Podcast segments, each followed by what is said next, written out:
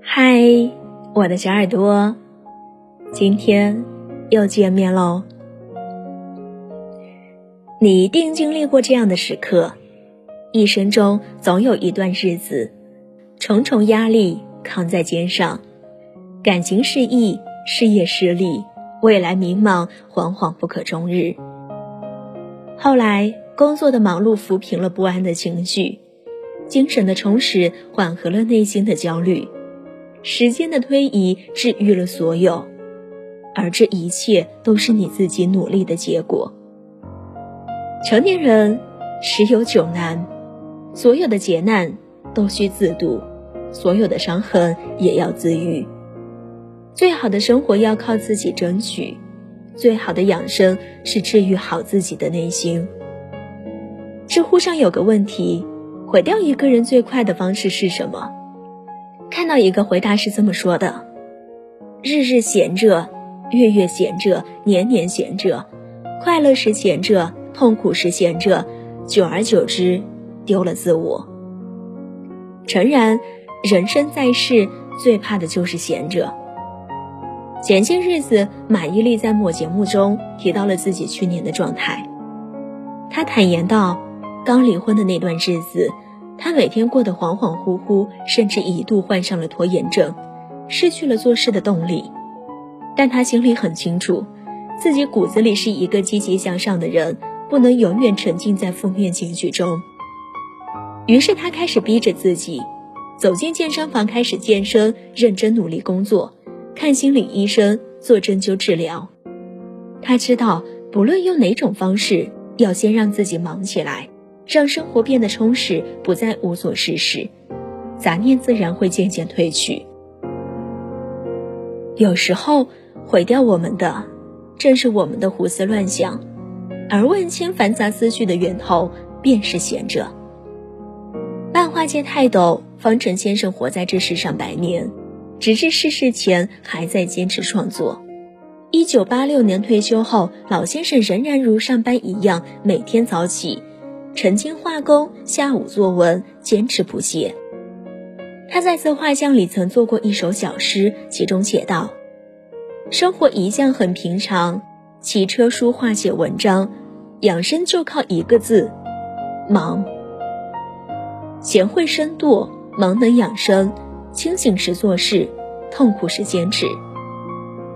时间不是药，药在时间里。忙碌是幸福的开始，更是治愈痛苦的良药。教父里有句台词说的深刻：在一秒钟看清本质的人，和花半辈子也看不清一件事本质的人，自然是不一样的命运。也就是说，一个人的认知，很大程度决定他的人生走向。而读书就是提升认知、扩展思维、解除迷茫最好的方式。杨绛先生曾经收到一位年轻读者的来信，心中多处抱怨社会浮躁、人心难测。他看完信后回信说道：“你的问题主要在于读书不多而想的太多。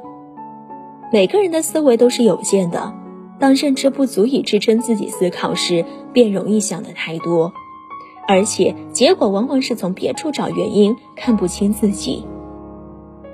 记得看电影《肖申克的救赎》时，印象最深的片段是，安迪在取得监狱长的信任后，借机请求去图书馆工作。在这期间，通过他连续六年申请扩充图书馆的书籍，终于收到了寄来的旧书。随后，他又帮助二十多位狱友学习，指导他们看书，提升自己，考取高中学历。这段时间的学习，足以让这些人在出狱后一改往日的无所事事，找到一份体面的工作。而他自己也没有因为在监狱中就放弃学习，他通过读书坚定自己的内心，一步步走到计划成功实施的那天。读书。能在潜移默化中改变人的心智，丰盈人的灵魂。如果不知道前方的路该走向何处，不如静下心来读一本好书，阅一篇好文。一生的资本中写着一段话：任何时候，一个人都不应该做自己情绪的奴隶，不应该使一切行动都受制于自己的情绪，而应该反过来控制情绪。无论情况多么糟糕，你应该努力去支配你的环境，把自己从黑暗中拯救出来。被情绪支配的人生有多可怕？上学时和同学发生口角，一言不合大打出手，伤及他人，祸及自己，但怒气值却没有因此而减退。工作后行事太过情绪化，一时生气便冲动做事，延误工作进程，可情绪也没有因此而缓解。与人相处太过任性，要求所有人都由着自己的心情好坏，与朋友渐行渐远，自己也不会因此而快乐。有人说，衡量一个人成熟的标志，就是看他是否能够控制情绪，调整好自己的心态。对于一个成年人而言，情绪需要是宣泄，而不是压抑在心中变成顽疾。运动便是让你远离阴霾、重获新生的最佳途径。心理学研究也有人表明，经常运动的人患抑郁症的几率要小很多。运动就相当于将心里长出的杂草做一次清除，唯有留出多余的空地，才能让内心注满阳光。与其将所有的怨气压在心里，不如去跑步、攀岩，让身体的放松带动心灵的放松。正如医学之父希波克拉底曾经说的那样：“阳光。”空气、水和运动，这是生命和健康的源泉。随着年岁渐增，越来越理解那句“世界是自己的，与他人毫无关系”。中年以后，一个人在自己独有的空间里思考问题，要比很多人坐在一起喧闹舒心的多。利用独处的时间看清自己，本就是一个成年人最顶级的自律。绘画大师齐白石一生作品无数，世人将他的画比作引领中国画作的风向标，而他能有如此高的成就，离不开他经常反思的习惯。齐白石八十八岁高龄时，诗人艾兴曾带着他年轻时所作的画拜访过他，想让他鉴别真伪。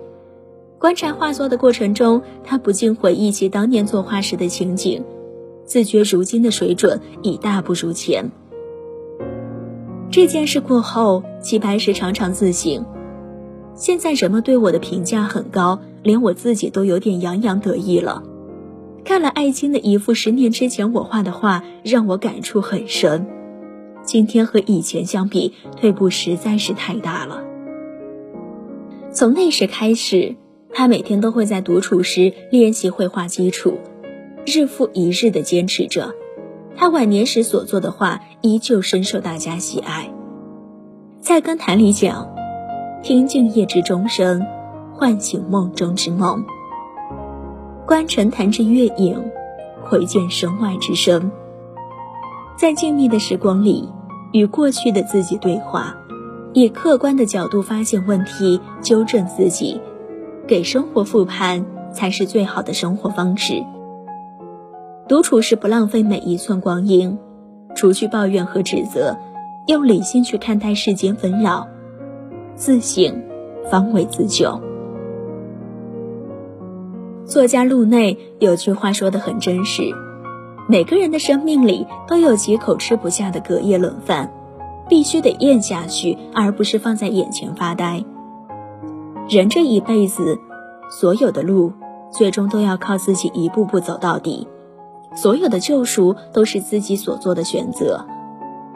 忙碌给自己时间过渡，读书给自己时间成长，运动给自己时间调整，自省给自己时间复盘。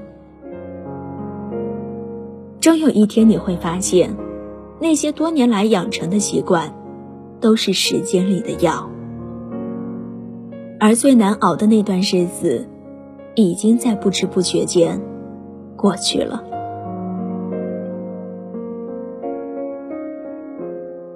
晚安喽，我们明天见。